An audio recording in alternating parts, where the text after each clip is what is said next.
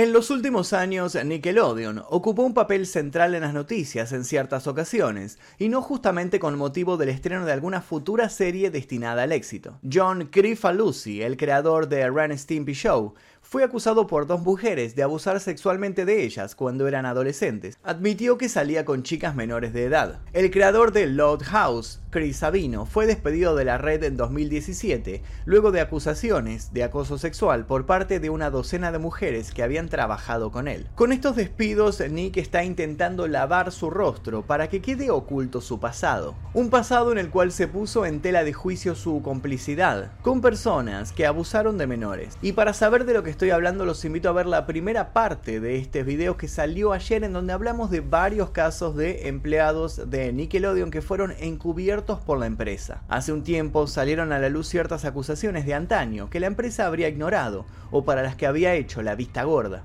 antes de que todas las denuncias cayeran sobre Dan Schneider, tras la publicación del flamante libro de Jeanette McCurdy, hubo otro suceso que hizo que se pusiera el ojo no solo en el productor, sino también en su equipo de trabajo cuando en 2016 se reunió el elenco de la popular Soy 101, que contó con Jamie Lynn Spears, hermana de la estrella pop Britney Spears en el papel principal, una serie de dudas se dispararon en el público. Alexa Nicholas se encontraba en el reparto y tras no ser convocada para el reencuentro, anunció en sus redes que no le sorprendía que no la llamaran. A su vez remarcó que el programa le había herido profundamente y que de haber sido convocada hubiera rechazado la oferta de ir a una reunión donde estuviera el equipo de producción de la serie. Incluso llegó a publicar una imagen en la que se leía Creep Club y se veían las fotografías de algunos sujetos, todos trabajadores de Nickelodeon y todos del círculo cercano de Dan Schneider. En la parte 1 de este informe estuvimos analizando algunos de los miembros de ese Creep Club. Hoy vamos a adentrarnos en la segunda parte de este lado oscuro de Nickelodeon, la empresa donde los monstruos viven. Antes de comenzar les quiero recordar que la mayoría de estos informes están desmonetizados por YouTube porque a YouTube no le gusta que se hable de este tipo de temáticas, así que más de la mitad de los videos que hicimos al respecto tienen monetización limitada, el signo amarillo, realmente no los estamos haciendo por una cuestión de dinero, sino porque nos interesa el caso y vimos que a ustedes también les interesó que habláramos sobre esto, así que ustedes decidieron que siguiéramos adelante con más y más videos al respecto y eso es lo que estamos haciendo. Al final del video vamos a dar una conclusión sobre por qué decidimos hacer este tipo de videos de todos modos, a pesar de que no nos traía ningún beneficio, al contrario estamos perdiendo tiempo y dinero al hacerlo. Agradezco a quienes durante todos estos días colaboraron con el debate y lo tomaron con seriedad. Hoy, Quiero que participen dándome sus conclusiones sobre el caso. Llenemos una vez más los 3.000 comentarios aquí debajo completemos estos bloques de comentarios aquí debajo, como estuvieron haciendo en todos los videos anteriores que sobrepasamos el número de 3.000 comentarios y nos ayudó mucho esto para posicionar los videos y para que más gente los viera, para que más gente llegara al canal y se enterara de todo este tipo de cuestiones, así que los invito nuevamente a dejar sus conclusiones, pueden ser insultos para Dan Schneider, para Nickelodeon, puede ser una conclusión, una reflexión, un dato que se nos haya pasado, puede ser muchísimas cosas, los invito a dejar sus comentarios aquí debajo. Ahora sí, Comencemos. Les recuerdo que si quieren ver los casos 1 y 2 pueden ver el video que fue subido el día de ayer a este canal. Les voy a dejar el link en la descripción y al final de este video.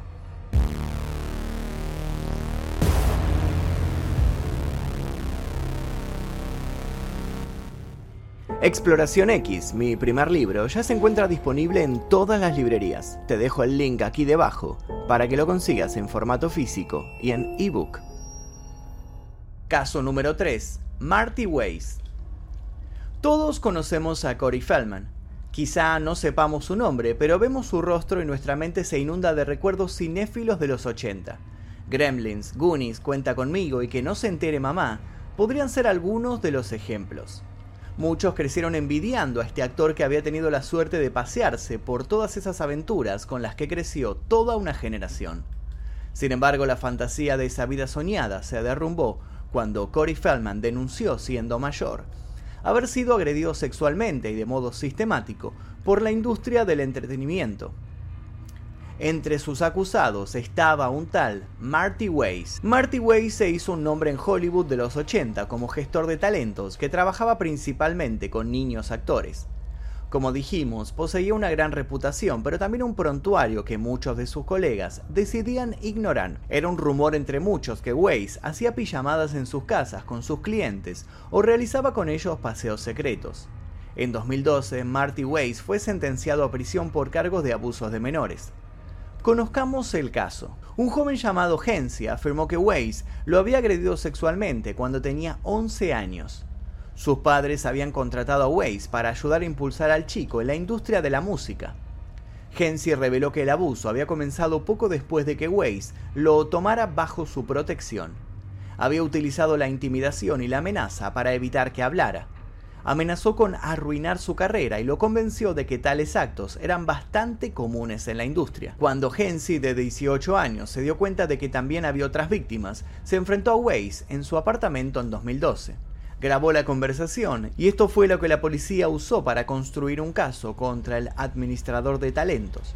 Después del informe presentado por Hensi, la policía arrestó a Weiss y su apartamento fue revisado para recolectar cualquier evidencia que lo incriminara pero no se encontró nada. Después de seis meses en la cárcel, Weiss fue puesto en libertad por el buen comportamiento y lo obligaron a firmar el registro de delincuentes sexuales. Sus clientes solían conseguir importantes papeles en proyectos de canales de televisión. ¿Y quién solía trabajar a menudo con sus contactos?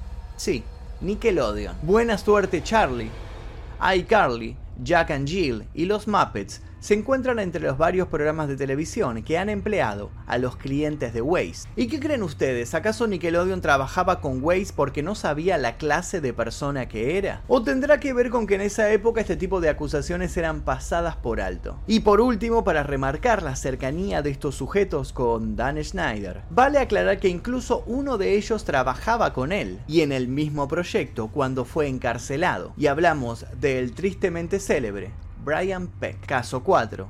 Brian Peck. Peck es un habitual en las convenciones de terror y fantasía por sus papeles en películas de culto, como Living Dead, y por haber aparecido en X-Men. Sin embargo, no muchos son los que saben que Brian Peck es mucho más que una cara reconocible en film de estos géneros, sino que es entrenador de actuación y diálogo de Hollywood especializado en niños que desean entrar en la industria. Y si hablamos de las cosas que la gente no sabe de Peck, hay que mencionar que no son muchos los que están al tanto de que Peck es un delincuente sexual infantil convicto que usó su papel en la industria del cine para abusar de una estrella de Nickelodeon y que sorprendentemente no tiene prohibido trabajar con niños. La investigación sobre Peck comenzó en 2003 tras una denuncia. Peck fue declarado culpable de dos de 11 cargos en octubre de 2004 y sentenciado a 16 meses de cárcel, pero tras cumplir su condena, regresó a Hollywood y reanudó su trabajo con niños. Ahora bien, ¿recuerdan esos campamentos que dijimos que Dan Schneider organizaba? Lo hablamos de esto en la primera parte. Él organizaba estos campamentos con los niños que deseaban entrar a trabajar en sus programas. Se trataba básicamente de campamentos que funcionaban como un retiro donde los aspirantes a actores eran entrenados para desenvolverse como estrella de los coordinadores de dicho campamento no era otro que Peck. ¿Es lógico acaso que una persona con sus antecedentes ocupara ese lugar? Los ejemplos continúan. La pregunta siempre es la misma. ¿Nickelodeon acaso había cometido el error de pecar de incrédulo? ¿O había hecho la vista gorda a todo con tal de seguir cosechando éxitos y por ende millones y millones de dólares al mes? Los defensores y profesionales que trabajan con víctimas de abuso sexual infantil dicen que los depredadores explotan el brillante atractivo de Hollywood para aprovecharse de los aspirantes, actores o modelos afirman que el problema está más extendido de lo que ya la industria está dispuesta a reconocer y han pedido leyes más estrictas y una mejor detección de quienes representan o trabajan con niños. Algunos de los casos más vistos en este video muestran cómo un proceso de selección más riguroso podría haber detectado adultos que representaban un peligro para los jóvenes. En una entrevista brindada por Schneider a The New York Times, el sospechoso se defendió tras afirmar que no tendría las amistades a largo plazo y la lealtad continua de tanta gente respetable si hubiera maltratado a alguien. Ese argumento se desbarata luego de que se analizan las personas con las que trabajó y trabaja Schneider. Respecto al papel de Nickelodeon, no se puede ignorar que hasta hace unos años el canal entregaba un instructivo a sus actores en el que textualmente expresaba es muy importante recordar que usted representa tanto a Nickelodeon como a su proyecto ante el público en todo momento. Por favor, no digas cosas negativas sobre tus compañeros de reparto, el equipo, los productores u otros programas. ¿Cómo es que una empresa que emplea menores aconseja a estos chicos a poner el bienestar de Nickelodeon por encima de su propia integridad? Hoy en día quienes crecieron mirando los productos de Nick tienen diferentes posturas al respecto, pero la mayoría cree necesario el hecho de que el canal haga un comunicado, al menos en apoyo, a quienes ya no son niños y deciden manifestar el infierno por el que pasaron al trabajar en sus sets. Y hasta aquí el informe del día de hoy. ¿Continuará el silencio de Nickelodeon? ¿Qué opinan ustedes? Los leo en los comentarios. Como ya les mencioné anteriormente, la mayoría de estos informes fueron desmonetizados por YouTube, por lo cual nosotros no estamos lucrando con esto, no estamos ganando dinero haciendo este tipo de videos. No creemos que dar información tenga que ser un ejercicio gratuito, pero sí creemos que la información debe circular libremente y que este caso impacta a una porción grande de la población que descubre de repente que lo que consumió durante su infancia se hizo en un contexto hostil en muchas de sus aristas. Esto nos demuestra que el mundo está cambiando y que lo que antes estaba normalizado de a poco ya no lo está. Y esto por supuesto nos pone contentos y nos da el compromiso de visibilizar estos asuntos particulares. Así que de nuevo gracias a todos los que se sumaron en el debate y espero leer sus conclusiones con respecto a este asunto. Quiero nuevamente 3.000 comentarios en este video porque eh, me interesaría saber qué conclusión sacaron ustedes luego de ver todos los informes que armamos, que fueron un montón. Y si no vieron algunos, les voy a dejar los links al final para que vayan a ver las diferentes partes que estuvimos armando. Cada uno aporta algo diferente al caso, no es, no es que todos repetimos lo mismo, sino que en algunos hablamos de la madre, en otros hablamos de Dan Snyder, en este hablamos de Nickelodeon. Eh, en cada uno intentamos dar un punto diferente, aportar un dato distinto al caso. Los invito a leer sus comentarios aquí debajo. Quiero leer sus conclusiones. Quiero 3.000 comentarios. Les dejo un par de recomendaciones para que sigan haciendo maratón. Los invito a suscribirse aquí debajo, a dejar su like por supuesto. Y sin nada más que decir, me despido. Mi nombre es Magnus Mephisto y nos veremos seguramente en el próximo video. Adiós.